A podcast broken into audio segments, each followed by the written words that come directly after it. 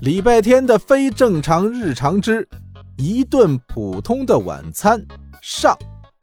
首先，我要说三件事儿。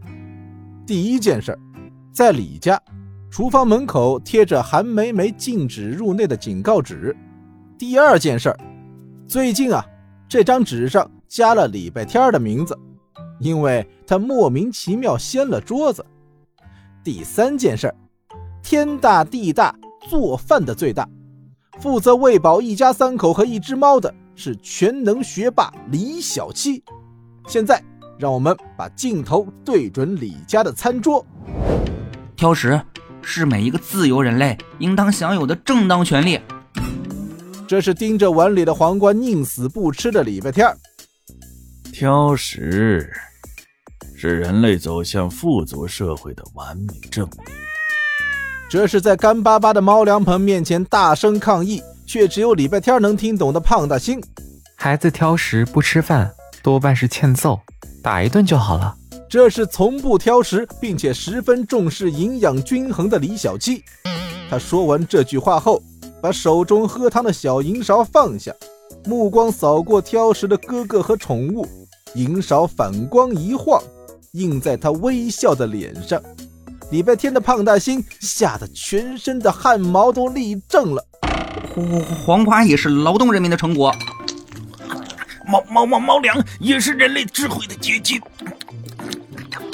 身为妈妈的韩梅梅看着礼拜天含泪吃黄瓜，心中十分不忍，然后把自己碗里的黄瓜全部加进礼拜天的碗里。儿子，你再辛苦一下，把妈妈的这份也吃了吧。你能干点老妈该干的事儿吗？那是你儿子，你还怕他？唉，小七越来越不可爱了，真怀念他五岁以前随便我摆弄的时候。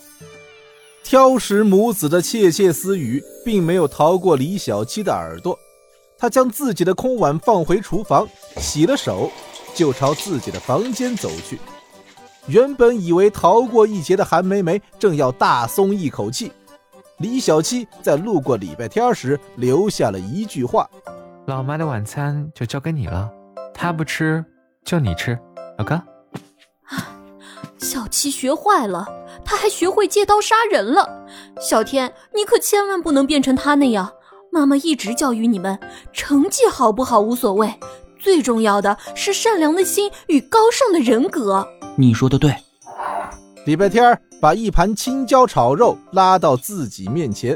哎，你们从小没了爸，我又当爹又当妈。礼拜天把一碗水煮蛋拉到自己面前。妈妈一把屎一把尿把你们喂大，呃，不是把你们拉扯大。礼拜天的眉毛跳了跳。但还是把一碟凉拌木耳拉到自己面前。小天啊，妈妈为这个家付出了太多了，所以这些菜，所以这些菜你打算先吃哪一盘？我帮你夹。